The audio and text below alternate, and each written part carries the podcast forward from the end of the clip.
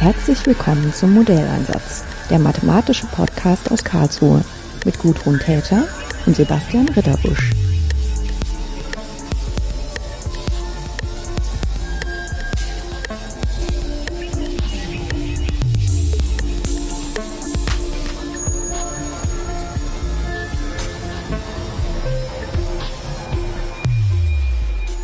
Schönen guten Tag, Oliver.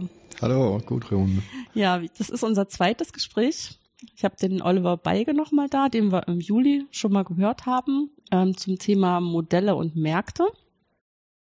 Und als unser Gespräch damals äh, zu Ende gehen musste, weil wir beide ähm, kalt wurden und weil es dann auch irgendwie das eine Thema so durch waren und wir alles ausgeschaltet hatten, haben wir festgestellt, oh Mann, es gibt noch ein Thema, über das wir uns eigentlich auch noch mal unterhalten müssten. Und ich habe gesagt, okay, das ist bestimmt nicht mein letztes Mal, dass ich in Berlin bin. Beim nächsten Mal verabreden wir uns einfach noch mal. Damals war noch nicht vorherzusehen, dass das auch noch so gut terminlich passt, weil ähm, die Zeit, dass ähm, Donald Trump in den USA jetzt ähm, gewählt worden ist, im Amt ist er ja zum Glück noch nicht ganz so lange, aber dass er gewählt worden ist, war ja nun im November letzten Jahres. Und das war so ein Moment, ähm, wo ich auch als über 50-jähriger Mensch nochmal so eine Überraschung erleben konnte, wie das das total aufgeteilt hat, die Menschen in die eine Sorte, die schon monatelang vorher gesagt haben, Trump gewinnt. Und zwar nicht, weil die ähm, Schwarzseher sind, was ich ihnen unterstellt habe, sondern weil die ganz bestimmte Modelle im Hintergrund hatten, die das vorhergesagt haben und andere Menschen, die ganz, ganz sicher waren aufgrund ihrer Modelle, dass der keine Chance hat zu gewinnen, dass das ganz klar ist, dass Hillary Clinton gewinnen wird. Und im Gespräch mit Oliver habe ich festgestellt, dass Oliver darüber ganz schön viel weiß und ich das gerne von ihm alles erfahren will. Oliver, wie, wie ist denn das prinzipiell gemacht mit diesen Wahlmodellen? Dass man dazu, also was dann in der Länge des Gesprächs die Frage beantworten soll, wie so man da zu unterschiedlichen Ergebnissen kommt. Aber vielleicht als erste Frage, ähm, wie wird denn das Modell gebaut schrittweise? Okay, gerne. Ähm, es gibt dann natürlich zwei, zwei Elemente, die wir betrachten müssen. Das ist einmal die Theorie dazu und dann natürlich die empirische Frage. Das ist natürlich ein sehr, sehr reiches ähm, Datenfeld, wo man sehr viel mitmachen kann. Und ähm, es ist natürlich auch, was noch so ein bisschen als, als Nebeneffekt mit dazu kommt, ist, dass ähm, Wahlbeobachter, Wahlprognostizatoren normalerweise ihre Ergebnisse auch veröffentlichen vor der Wahl und da ist natürlich immer so diese Sorge, dass diese Veröffentlichung auch die Wahlen beeinflussen. das heißt, ja. du musst dann quasi, wenn mhm. du ähm, so etwas machst, du willst quasi ein, eine Wahlvorhersage machen in, in verschiedenen Frequenzen, musst du dafür sorgen, dass die nicht zu sehr schwankt und nicht zu wenig schwankt und nicht ähm, biased ist und nicht einen der beiden Kandidaten ähm, bevorteilt. Und das hm. ist die, Theorie, äh, die, die, die, empirische Seite. Die theoretische Seite ist überhaupt, wir fragen uns erstmal, die erste Frage, die wir uns stellen, ist, ähm, wie baut man ein ähm, Wahlprognosemodell aufgrund der ähm, Präferenzen und der Interessen der Wähler auf? Und da gibt es seit äh, sehr, sehr langer Zeit gibt es ähm, schon Modelle. Da ist die, die Politologie, die sich natürlich dann mit, mit Wahlen beschäftigt und die Öko Ökonomie, die sich mit ähm, Präferenzen äh, beschäftigt, zusammengekommen. Da wurde sehr viel über die letzten ähm, 30 Jahre gemacht und ist natürlich das ähm, die Datenquellen wurden immer reicher und ähm, es gibt ähm, einen in den USA einen sehr prominenten Wahlforscher, das ist Nate Silver. Der ist Statistiker, der ist berühmt geworden 2008 bei der bei der Wahl von ersten Wahl von Obama, weil er in der Lage war, die Ergebnisse von äh, 49 der 50 Bundesstaaten korrekt vorherzusagen aufgrund seines Modells, das sich ähm, auf nahezu alle veröffentlichten ähm, Wahlprognosen stützt, die er aggregiert hat und damit in der Lage war, ähm, diese Ergebnis ähm, sehr präzise ähm, vorherzusagen. Jetzt war nochmal dazwischen gefragt. Das heißt, er hat selber gar keine Empirie gemacht, sondern hat macht, einfach macht, die Vorhersagen genau. genommen und hat das ja. alles zusammen äh, gerechnet. Ag aggregiert. Genau. Aggregiert klingt äh, vornehmer. Und da steckt auch ein bisschen drin, dass man halt irgendwas mit den Daten macht. Richtig, genau. Irgendein Algorithmus. Du musst, du musst sie interpretieren, hm. äh, musst ähm, schlechte Daten rausschmeißen, musst äh, bestimmte Datenquellen über andere präferieren, aber er hat keine eigenen Umfragen ähm, organisiert, sondern er hat alle veröffentlichten Umfragen zusammengefasst, hm. Äh, die aus verschiedensten Richtungen kamen, mit verschiedenster Qualität und natürlich auch äh, mit verschiedenster Parteilichkeit gibt Umfragen, die mehr den konservativen Kandidaten bevorzugen, andere, die den, den liberalen Kandidaten bevorzugen. Und das hat er 2008 und 2012 sehr, sehr, sehr gut gemacht. 2016 ähm, gab es nicht nur ihn, Nate Silver mit seiner Website äh, 538.com, sondern es gab inzwischen dann so 12 bis 15, die mit ähnlichen Modellen gearbeitet haben, auch aggregiert haben, alle ein bisschen unterschiedlich, aber alle haben gesagt, ähm, Hillary Clinton wird gewinnen mit Wahrscheinlichkeiten zwischen 70 und 99 Prozent. Also die äh, Statistiker, die Wahlforscher zu dem Zeitpunkt waren sich alle sicher, dass äh, Hillary Clinton gewinnen wird. Kam natürlich nicht so. Ähm, ich bin der Meinung, das hätte man mit, mit sorgfältigerer Modulierung vorhersagen können. Und da würde ich gerne ein bisschen drüber reden, ja, wie man das, wie man das, das war das, wo wir drauf gekommen waren, wo ich dann auch gesagt habe, genau. das müssen wir unbedingt mal besprechen. Richtig. Und wie gesagt, natürlich haben alle die ähm, damals dann falsch gelegen haben, haben versucht, sich recht zu rechtfertigen und ihre Modelle zu erklären und sagen, es ist, war ein sogenanntes Black Swan Event, das man nicht hätte vorhersagen können. Und ich bin in der Meinung, ich bin jetzt nicht jemand, ähm, der die Zeit, auch wenn man auch ich hatte die Daten nicht zur Verfügung, aber ich hatte schon vorher ein relativ klares Gefühl aufgrund meiner eigenen Modellierung, dass das Trump wahrscheinlich gewinnen wird. Also ich bin am Wahlabend ins Bett gegangen mit der Erwartung, am nächsten Morgen aufzustehen und Trump als neuen Präsidenten. Hm. quasi meine Rechtfertigung, dass ich mir das nicht erst hinterher ausgedacht habe, sondern eigentlich schon, schon relativ früh die, die Zeichen erkannt habe. Das kommt im Grunde ähm, von dem Modell da kann ich gerne ein bisschen mhm. drüber erzählen. Weil ich meine, sonst wäre ja die erste Idee zu sagen, ob sich vielleicht irgendwas geändert hat in der ganzen Situation, dass die Modellierung, die ja immerhin zweimal geklappt hat, dass es mhm. ist nicht nur so ein, dass man das Gefühl hat, es ist zu stark drauf trainiert gewesen, sondern es hat in zwei doch, naja, unterschiedlichen Situationen gegriffen mhm. und dann vier Jahre später ist es halt irgendwie nicht mehr angemessen, ne? Genau, richtig. Also es, hat, es gibt äh, gab klare Anzeichen, meine, es gab klare Demografiewandel mhm. in den USA und es gab klare ähm, Wandel, die vorher signalisiert wurden in den Präferenzen der Wähler.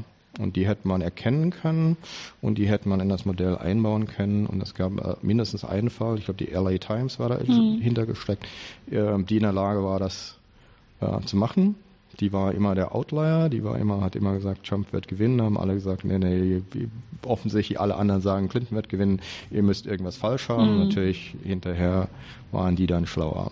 Das, das hat auch einen ganz bestimmten Grund. Ja, dann verrat uns mal den Grund. Genau, dann fangen wir mal an. ähm, genau, es gibt, wie gesagt, diese Schnittstelle zwischen der Politologie, die eigentlich ursprünglich sehr qualitativ ist, und, und der Economics, die eigentlich ähm, sehr lange eigentlich nichts mit der Politik zu tun hat, aber seit den 60er Jahren sich sehr stark mit, mit, mit Choice Model, also mit Wahlmodellen mhm. beschäftigt. Die sind zusammengekommen ähm, vor, vor 40 Jahren und wurde sehr schrittweise sehr viel präzisierter ähm, Modelle gebaut, wie ähm, Wählerwahlen treffen. Und das, das bekannteste, das kennt man nicht nur aus der Wissenschaft, das gibt es, glaube ich, auch, wird auch gerne in, in ähm, ja, äh, populären Zeitschriften so dargestellt. Das ist das, das sogenannte Hotelling-Modell. Ähm, das ist ein eindimensionales Modell. Es gibt also eine, eine Linie, die sogenannte Policy Line, die Politiklinie von in, in Deutschland progressiv bis konservativ, in den USA heißt es liberal bis konservativ. Also eine, eine ähm, hervorragende Dimension des Wahlverhaltens. Das, das, Modell kennt man so populär eigentlich eher unter dem Namen des, des Eisverkäufers auf dem Strand. Ich weiß nicht, ob du das schon mal gehört hast. Äh, Von Martin Gardner. Du, du, wenn, ja. Auch wenn du wahrscheinlich ein paar der, der Zuhörer kennst noch nicht, die Idee, die Frage ist, du hast einen Strand mit, mit vielen Badenden, die über den Strand verteilt sind. Die Verteilung ist gar nicht mal so super wichtig, aber du kannst eine, eine, eine uniforme Verteilung annehmen. Äh, und die Frage ist, du hast zwei Eisverkäufer. Und die zwei Eisverkäufer müssen sich überlegen, wo positionieren sie sich äh, auf dem Strand, um so viel ähm, Bahne dazu zu bekommen, Eis bei ihnen zu kaufen und, und nicht bei, bei, bei, der, bei, der, Konkurrenz. Mhm. Und das ähm, erkennt man schon so ein bisschen das ökonomische Modell dahinter. Ähm, ich glaube, so die beiden äh, Seiten, das ökonomische Modell, Eisverkäufer kaufen, einkaufen und dann natürlich die Wahlentscheidung.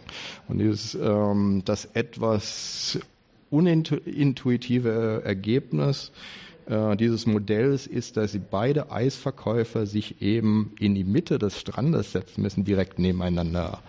Ähm, normalerweise, wenn man Leute fragt, wo werden sie sich hin sollen, dann sagen, okay, einer so ein Drittel in die Richtung, der andere ein Drittel in die andere Richtung.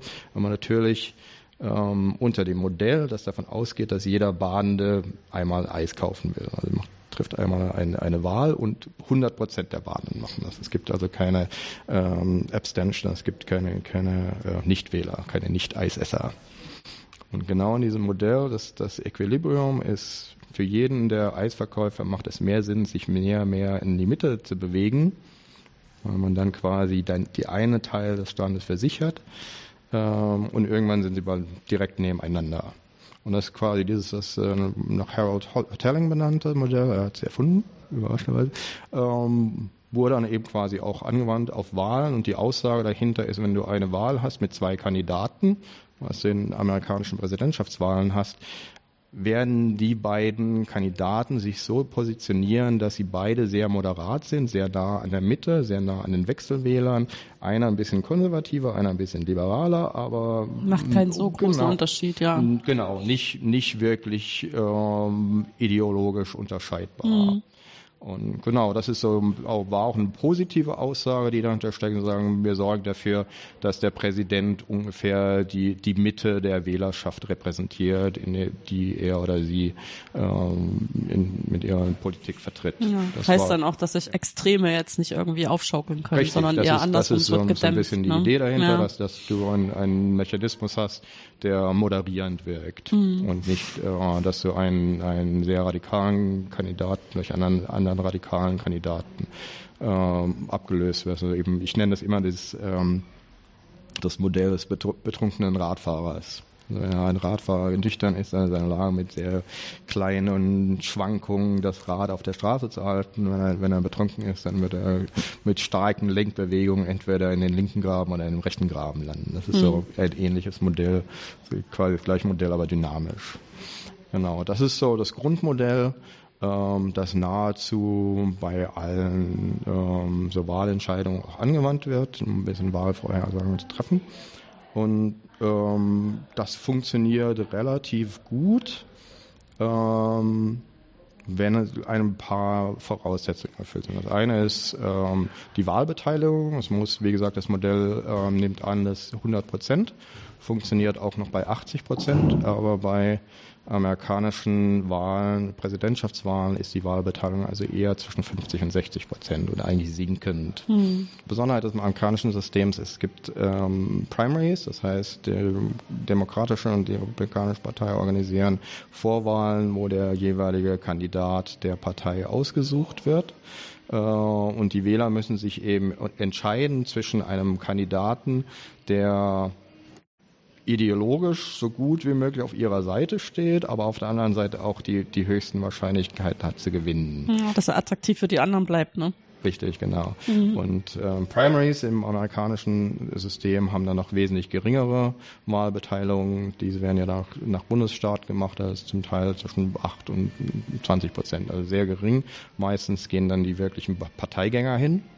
Das heißt, es sorgt dann dafür, dass die Kandidaten, die dann äh, von den Parteien aufgestellt werden, nicht direkt in der Mitte sind, sondern ein bisschen versetzt in Richtung der ideologischen Enden, aber normalerweise nicht äh, am extremen extrem, Ende. Ja. Hm. Genau. Ähm, ein zusätzliches Element, das dazu kommt, ist ähm, was äh, sehr gerne ignoriert wird, dass es eigentlich, es gibt zwei grundsätzliche Arten der Entscheidung, äh, wenn man wählt. Das ist im, im Amerikanischen gibt es den Strategic Voter und den Sincere Voter, also ja. den strategischen Wähler. Aber den hast du im Deutschen aber auch, ne? genau. weil, zum, weil zum Beispiel damit rechnen muss, dass die 5%-Hürde zuschlägt oder Richtig, so. Richtig, ne? genau. Ja. Also ähm, das ist einfach eine, eine, eine Rangordnung der Präferenzen. Ja. Das heißt, der strategische Wähler für den ist es wichtig, den ideologisch nächsten Kandidaten zu wählen, der auch gewinnen kann. Also ein strategischer Wähler ist eigentlich eher bereit, Kompromisse einzuschließen, äh, einzugehen und jemand zu wählen, der ideologisch möglicherweise weiter entfernt ist von der eigenen Position, aber trotzdem noch ideologisch auf dieser Politiklinie trotzdem näher ist als der, der Gegenkandidat. Ja. Das ist so ein bisschen dieses Grundmodell dahinter, dass man immer den wählt, der, der näher ist ähm, der Sincere Voter, also der, wie will man denn da? Na, der wirklich seinen Wunschdenken versucht, durch den Wahlprozess genau, umzusetzen. Der, ne? der will dann jemand haben, der so nah wie möglich ideologisch bei der eigenen Position ja. ist, der dann auch bereit ist, dass, dass dieser Kandidat verliert.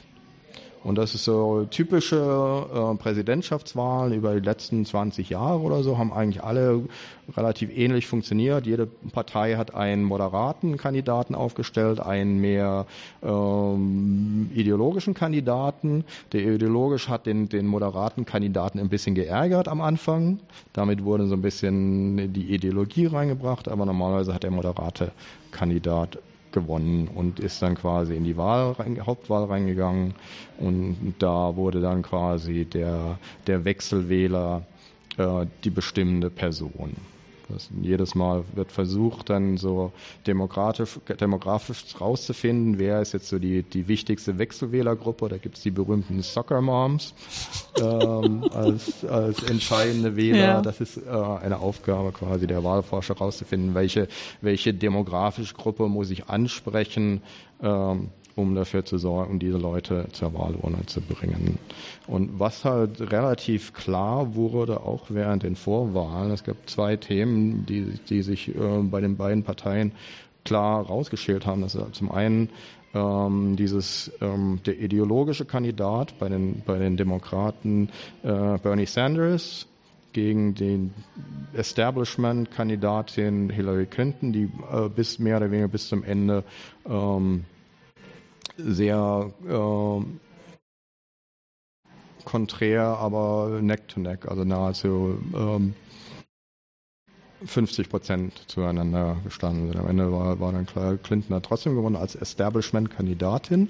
Auf der anderen Seite bei den Republikanern wurde es ganz klar, dass keiner der Establishment-Kandidaten überhaupt eine Chance hatte gegen, gegen Donald Trump, der sich ganz klar äh, als der ideologische Kandidat positioniert hat. Und es gab immer so Vorhersagen. Sehr viele haben dann gesagt, okay, es sind am Anfang waren es ja 14 republikanische Kandidaten. Wenn sich dann alle mal die anderen zwölf Mal abgesprungen sind, es gibt dann so diese Wahl zwischen Donald Trump und dem Establishment-Kandidaten, wer immer das sein mag, wird dann wird der Establishment-Kandidat gewinnen. Doch gewinnen. Und ja, das ja. ist eben genau nicht passiert. Das mhm. war ein ganz starkes Signal, dass sich die, die demografische Verteilung äh, in den USA doch sehr stark verändert hat, durchaus auch durch die Rezession. Ja. Ähm, Zumal es jetzt endlich auch auf der anderen Seite zwischen Hillary ähm, Clinton und Bernie Sanders hatte ich auch das Gefühl, dass es tatsächlich eine Möglichkeit gegeben hat, dass Bernie Sanders das gemacht hätte. Genau, richtig. Ja? ja. Weil er wirklich graswurzelmäßig so im Prinzip wie Obama, richtig, ja, ja.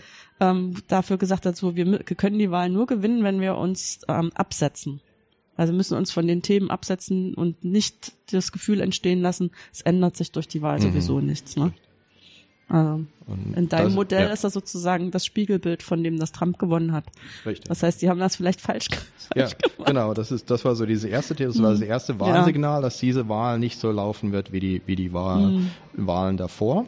Das heißt, es gibt nicht dieses, dieses, ähm, dieser ähm, Drang zum Zentrum hin, ja. insbesondere auf der, dem, auf der republikanischen Seite. Und ich, wie gesagt, der, der empirische Teil meiner Dissertation hat sich ja auch mit, mit ähm, dem Wahlverhalten im amerikanischen Senat äh, beschäftigt. Ich habe über 40 Jahre beobachtet, wie amerikanische Senatoren wählen und dieses dieser Das klingt jetzt, als wärst du schon steinalt, wenn du das schon genau, 40 ja, Jahre ich hab, ich hab 40 Jahre, ich habe quasi die, Aufzeichnung Daten, hergenommen. Ja, ich bin ich bin steinalt, aber ich habe so Daten, genau Daten von ja. äh, Zeiten genommen, die vor, noch von meiner also von ähm, Kennedy bis Clinton, mhm. also Bill Clinton, die die Zeiten genommen und da zwischendrin war ja genau Ronald Reagan und das war ein, ein erkennbarer äh, Knick ab äh, der Wahl von Ronald Reagan, wo die ähm, ähm, republikanische Fraktion im Senat und genau das gleiche im, im Abgeordnetenhaus immer radikaler.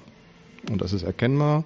Äh, da gibt es auch andere, bin ich nicht der Einzige, der das entdeckt hat, aber dieser, dieser Drang zur äh, ideologischen Ecke auf der republikanischen Seite war eigentlich schon bekannt, hat sich durch die Rezession ähm, noch, nur noch verstärkt. Leute, die ähm, grundsätzlich konservativ eingestellt waren äh, und dann durch die Rezession durchgebeutelt wurden, haben sich dann eigentlich noch stärker in, in ihrer ideologischen Ecke äh, orientiert. Und das ist etwas, was Donald Trump relativ früh erkannt hat. Deswegen hat er sich sehr, sehr klar in dieser Ecke positioniert.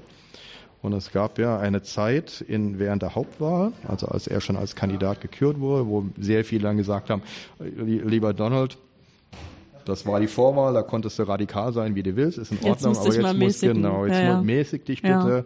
Ja. Ähm, jetzt mach mal ein bisschen mehr auf Präsident und versuche eben moderater in die Mitte zu signalisieren, dass du quasi die Wechselwähler auf deine Seite bringst.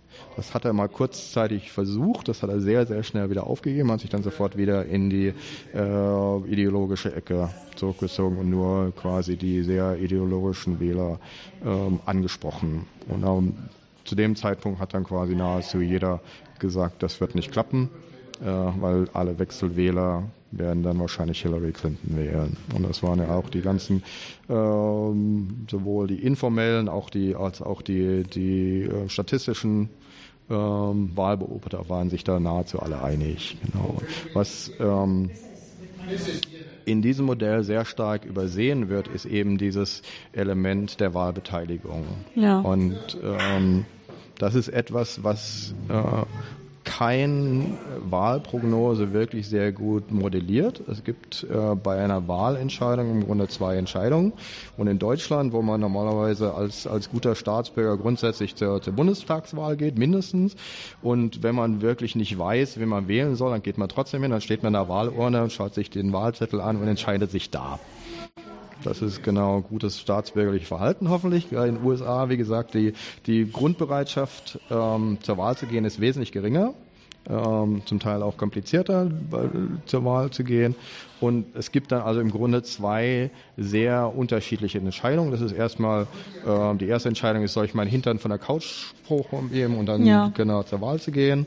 Ähm, und ähm, wenn ich dann zur Wahl gehe, wen wähle ich? Und so dieses, mentale Modell von jemand, der egal, ob er starke Präferenzen hat oder nicht, zur Wahl geht und dann möglicherweise in letzter Minute entscheidet, ähm, das hat mit ziemlicher Sicherheit nicht funktioniert diesmal. Das war ganz klar und das war auch ähm, Strategie der, der Trump-Kampagne ähm, sich selber auf das stärker werdende republikanische ideologische ähm, Spektrum zu konzentrieren, den moderaten Republikaner ganz zu vergessen und dafür zu sorgen, dass ähm, die Clinton-Wähler so wenig Lust wie möglich haben, zur Wahl zu gehen. Das ist, hat er also relativ gut durchgezogen. Dann gab es ähm, ja auch nochmal ähm, diesen einen Einschnitt, ich glaube drei Wochen vor der Wahl, wo dann der, der äh, CIA-Chef ähm, dann gesagt hat, Clinton, äh, Hillary Clinton wird nochmal äh, untersucht wegen ihren E-Mails und da hast du gemerkt, ziemlich klar, ich ich habe es bemerkt, weil ich beobachtet habe, mit ziemlich Sicherheit ähm, sehr viele ähm, Prognostatoren haben das auch gemerkt, dass du so erstmal, okay, jetzt bin ich mir doch nicht so ganz sicher, ob ich, ob ich Clinton wählen soll. Aber sie hatten im Grunde keine wirkliche Methode, das zu erfassen. Normalerweise, wenn äh, Wahlbefragungen gemacht werden, gibt es zwei Kategorien. Das ist der registrierte Wähler hm. und das ist der wahrscheinliche Wähler. Das heißt, Leute geben zu sich an, sind sie ein wahrscheinlicher Wähler oder sind sie ein unwahrscheinlicher Wähler. Das ist extrem unpräzise. Ja, wobei und, das ist ja auch so eine Unpräzision ja. überhaupt in der Datenlage, ne? Genau. Und das hat sich jetzt nicht wirklich geändert. Richtig, aber das ist, das wird zum Problem, wenn du zwei Kandidaten hast, bei dem ein Kandidat eine kleinere Gruppe anspricht, aber diese Gruppe eine mobilisieren kann, ja. Genau, eine höhere Wahrscheinlichkeit haben, ja. zur Wahl zu gehen, egal was. Und es gab ja sehr viele Skandale, wo jeder gesagt hat, oh Gott, ähm, das wird er nicht überleben, hat er trotzdem überlebt. Und auf der anderen Seite hast du eine, eine Kandidatin, die ein weiteres Spektrum anspricht, aber mit ähm, geringer Präferenz. Und wenn du dann eben ein Modell bauen musst, das quasi von einer 50-prozentigen Wahlbeteiligung ausgehen kann, ist es absolut äh, nicht überraschend, dass derjenige, der ein, ein kleineres Spektrum anspricht, mit höherer Propensität, also höherer äh, Wahlbereitschaft, dass er die, die Möglichkeit hat, auch diese Wahl zu gewinnen. Das ist etwas, was äh, extrem übersehen wurde, ähm, weil es einfach äh, bisher keine Rolle gespielt hat, wirklich. Das, normalerweise hast du ähm, ähnlich gelagerte Kandidaten, zwei Establishment-Kandidaten, einer demokratisches Establishment, einer republikanisches Establishment, kein mhm. Problem. Ähm, die sprechen beide ähnliche Spektren an, ähnliche Wahlbereitschaft, dann ist es sehr symmetrisch. Das war diesmal eine sehr äh, asymmetrische Wahl. Und das wurde überhaupt nicht in die Modelle eingebaut. Deswegen, ähm, weil ich mich schon sehr lange mit diesen Modellen beschäftigt hat, mich, hat mich das dann nicht wirklich überrascht, weil ich auch relativ klar die, die Strategie äh, erkannt, gekannt habe und auch beobachtet habe, wie dieses der ideologische Teil des republikanischen Spektrums eigentlich immer größer wurde. Es gab ähm, zu Zeiten von Obama gab es immer so die, die sprichwörtlichen 27 Prozent. Weiß nicht, ob die von nee, denen das ist mir jetzt gerade nicht beläufig, ne? Genau, also ähm, die, die Zahl der 27 Prozent kommt daher, dass ähm, Obama, als er für den amerikanischen Senat kandidiert hatte in, in Illinois, hatte einen extrem unfähigen Gegenkandidaten gehabt, also wo jeder Beobachter gesagt hat, es ist ganz klar, wer, wer da gewählt werden muss von der Qualifikation her. Und ja. dieser Gegen Gegenkandidat hat 27 Prozent der Stimmen bekommen. daher kamen diese, diese 27 Prozent, das ist so. Also äh, sozusagen ja. selbst eine Schaufel, die man zur Wahl stellt, kriegt noch 27 Prozent, genau, ja. Genau. Äh, Obama gegen einen Sack Reis, mhm. hätten 27 Prozent für einen Sack Reis gewählt oder so in, die, in dieser Art. Ja. Diese Zahl äh, ähm, das ist ähm, ja eine halblustige Heuristik natürlich. Ähm, kann man jetzt inzwischen mit, mit den, es gibt ja sehr viele ähm, Polls zur Zufriedenheit von, von Donald Trump äh, kann man glaube ich sagen, die hat sich wirklich auf mindestens 34 bis 37 Prozent hochgeschaut. Wenn du 37 Prozent der, der Wählerstimmen äh, hast, die sich konservativ positionieren und eine hohe Wahlbereitschaft haben, dann hast du ein Problem. Dann ist es auch egal, ob die anderen 63 Prozent äh, ihm, ihm extrem gegen, äh, entgegengestellt sind. Wenn die Leute weniger Wahlbereitschaft haben, ähm, hat er trotzdem noch die Möglichkeit, die nächste Wahl zu gewinnen. Und das ist etwas, was man, ähm, wenn man solche Wahlmodelle bauen will, sehr viel stärker berücksichtigen muss und muss auch sehr viel klar, äh, präziser fragen, rausfinden, was ist eigentlich überhaupt deine Wahlbereitschaft.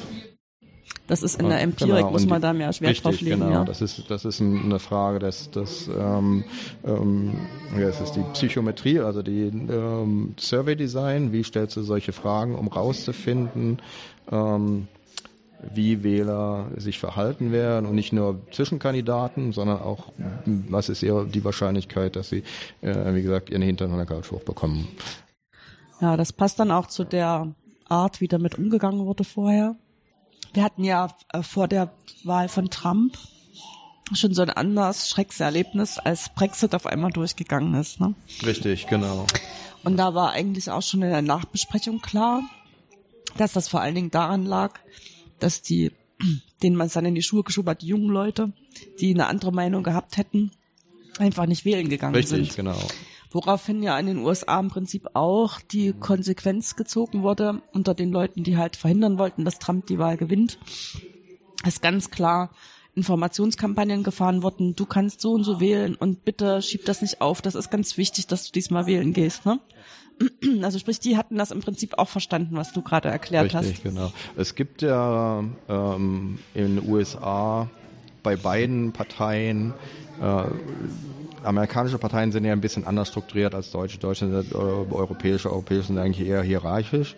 Ähm, amerikanische sind eher, wie soll man sagen, diese Dienstleister. Sie haben eigentlich we sehr wenig Einfluss darüber, welcher Kandidat gekürt wird, sondern sie sorgen eigentlich eher dafür, dass dieser Kandidat dann quasi die Mittel zur Verfügung hat, um, um Wähler äh, zur Urne zu bekommen. Und das ist, da gibt es sehr, sehr äh, teure sogenannte Get Out the Vote Kampagnen, wo die äh, die Helfer dann quasi zu den Wählern gehen und sagen, wir fahren dich zur Wahlurne und so weiter, um dafür zu sorgen, ähm, dass die Wähler, die eigentlich wählen wollen, aber jetzt nicht die Mittel haben oder jetzt doch nicht so große, große Motivation haben, trotzdem wählen. Ähm, da stecken die Kampagnen eigentlich super viel Geld rein. Trump hatte, mir egal, interessiert mich alles nicht. Ich mache meine Kampagne über Twitter. Ja. Ähm, und er wusste halt, was er halt wusste, was die, dass die Kandidaten, die ihn wählen wollen, sehr, sehr starke Präferenzen haben. Ähm, die stellen sich auch im Regen an. Ähm, und das war auch etwas, was übersehen wurde. Und das, das Letzte, was eigentlich übersehen wurde, sehr stark in diesen Modellen, ist die, die sogenannte Truncation. Das ist eben, oder die, die, die, die Shy Trump Voters, also mhm. Leute, die äh, dann am Ende doch Trump gewählt haben, aber das nie in irgendeiner Form zugegeben haben.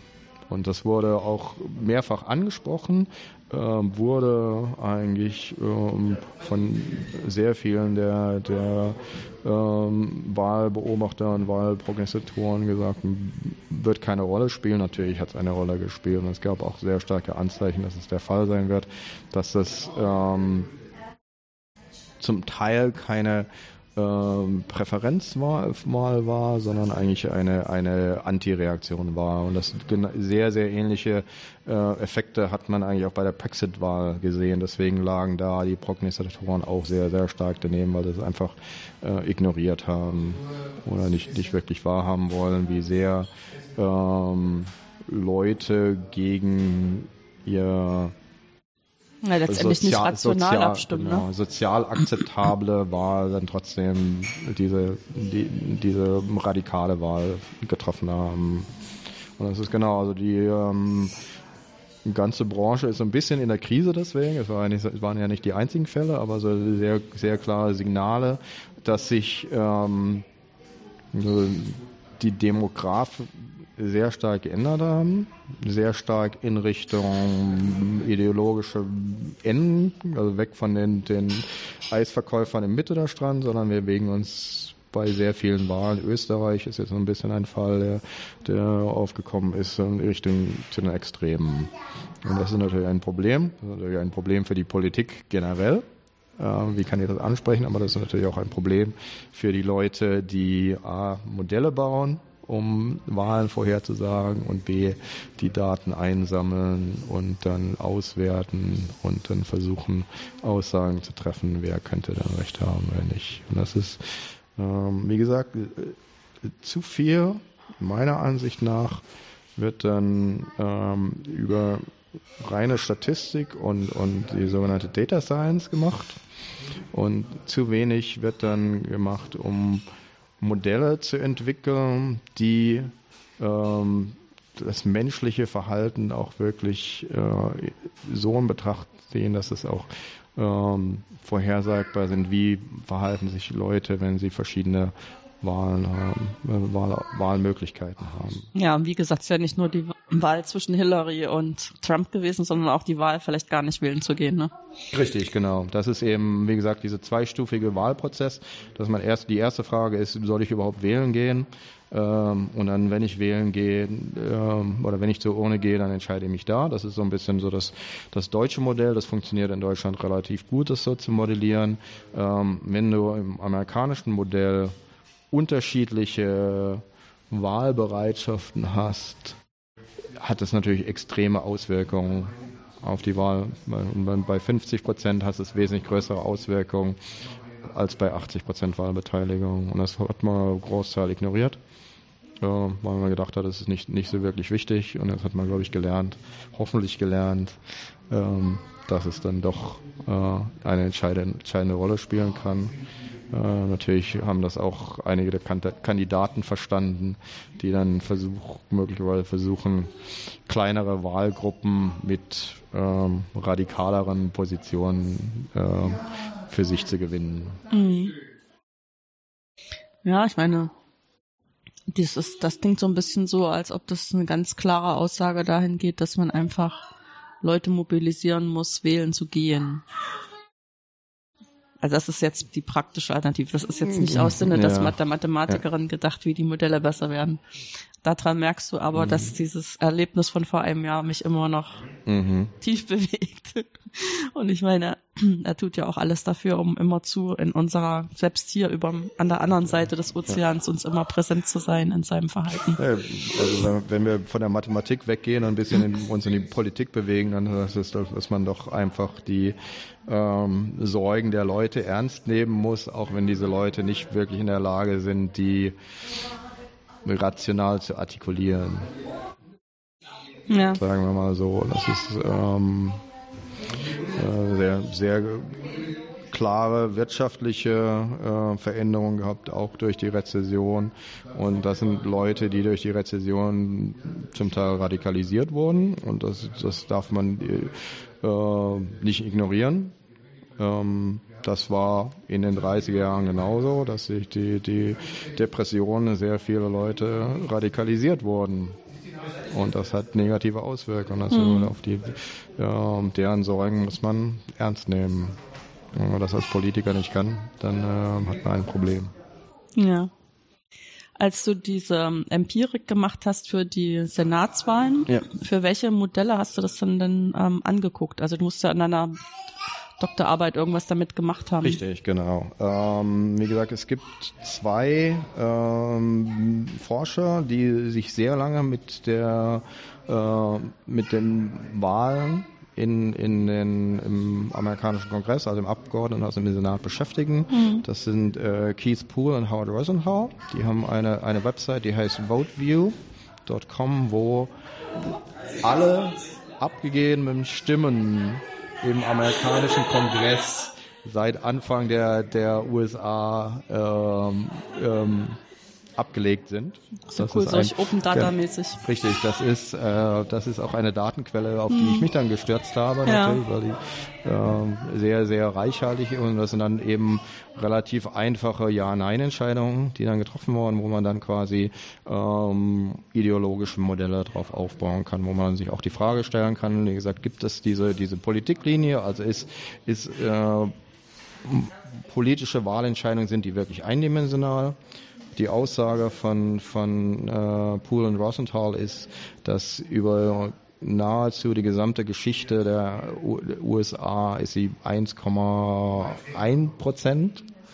Also äh, 1,1 dimensional. Es gibt eine ähm, alles dominierende, das ist eben diese Politiklinie liberal-konservativ mhm. und es gibt auch ähm, in, zu bestimmten Krisenzeiten eine zweite Dimension, ähm, eher geografische Dimension, äh, Dimension Norden gegen Süden, die dann sehr häufig zu Krisenzeiten eine Rolle gespielt hat, also zum Bürgerkrieg und zur, zur Zeit der, der Bürgerrechtsbewegung zum Beispiel ähm, hat die eine, eine größere Rolle gespielt, aber äh, nach deren Aussage, und das ist sehr, sehr mathematisch, da empfehle ich wirklich jeden Mathematiker, sich das mal anzuschauen. Mhm. Äh, und da wird sehr viel mit, mit äh, Eigenvalue Decomposition gearbeitet, also sehr, sehr ähm, hochmathematisch gearbeitet und das ist deren Aussage, das ist ähm, das Wahlverhalten im Kongress sich mit, mit ähm, einer bis ein, ein 1,1 Dimension erklären lassen kann. Und man hm. kann mit, mit relativ äh, kleiner Fehlerwahrscheinlichkeit auch voraussagen, wo ein Senator, ein, ein Abgeordneter sich ideologisch positioniert, wie er sich über, über Zeit ideologisch bewegt, von der Mitte zum, zum radikalen Ende des Spektrums. Ähm, da haben sie sehr, sehr viel interessante Arbeit gemacht. Deswegen würde ich das als, als Empfehlung mitgeben, wenn man sich ja, für das die muss man auf alle Politik, Fälle dann genau. in die weiterführenden Literatur einfliegen. Richtig. Also wenn man sich für die amerikanische Politik auf einem sehr intellektuellen Level interessiert, ist das eine, eine fantastische Quelle. Mhm. Gut, dann bedanke ich mich, dass du dir die Zeit genommen hast. Wir werden mich. heute Abend noch ein bisschen Musik hören. Das letzte Genau. Mal waren wir ja schon wie- fertig. Genau, Wie jedes Mal. genau. Genau. Und das dann- alles miteinander verbinden, Mathematik und Musik und Berlin. Vielleicht bis zum nächsten Mal dann. Ja, alles klar. Tschüss. Tschüss.